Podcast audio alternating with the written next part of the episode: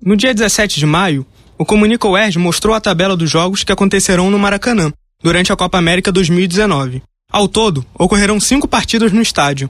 No entanto, o Brasil só jogará no antigo maior do mundo caso chegue à final, no dia 7 de julho. A seleção canarinho está no grupo A, com Bolívia, Venezuela e Peru. Mesmo não passando por um momento brilhante, nosso principal destaque continua sendo Neymar, que irá para sua quarta participação no torneio e em busca de seu primeiro título. A edição deste ano é especial para o povo brasileiro, porque acontece 100 anos após a primeira vez que o país sediou a competição, em 1919. Naquela época, o torneio estava sendo realizado apenas pela terceira vez, e o Brasil foi o campeão, vencendo o Uruguai por 1 a 0 na grande decisão, em partida disputada no Estádio das Laranjeiras. Esse foi o primeiro título relevante da seleção brasileira, que conquistou a América outras sete vezes, sendo o terceiro maior ganhador, atrás de Uruguai e Argentina. Essa será a quinta vez que o Brasil sediará o campeonato.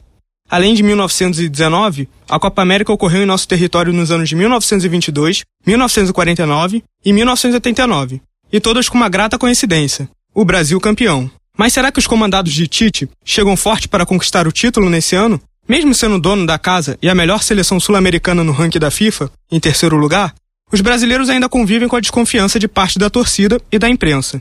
A convocação final foi questionada, por deixar de fora nomes como Fabinho, meio-campo do Liverpool, e Lucas Moura, atacante do Tottenham. Além disso, os recentes resultados dentro de campo, como a eliminação nas quartas de final da Copa do Mundo de 2018 e as fracas exibições em amistosos contra times menos qualificados, como no empate em 1 a 1 contra o Panamá, despertam a discussão se essa geração é capaz de manter a escrita da seleção em ser campeã quando recebe o torneio em seu território. Nem o craque capitão do time escapa das críticas.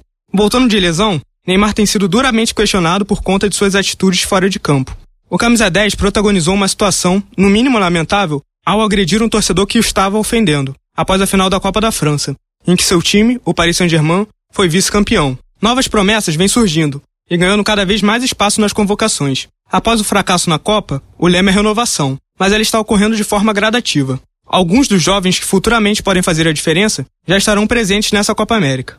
O zagueiro Éder Militão recém-contratado pelo Real Madrid, o meia Lucas Paquetá, cria do Flamengo, e os atacantes Richarlison, ex-Fluminense, e David Neres, semifinalista da Liga dos Campeões da Europa com o Ajax, são algumas das apostas para rejuvenescer o elenco brasileiro.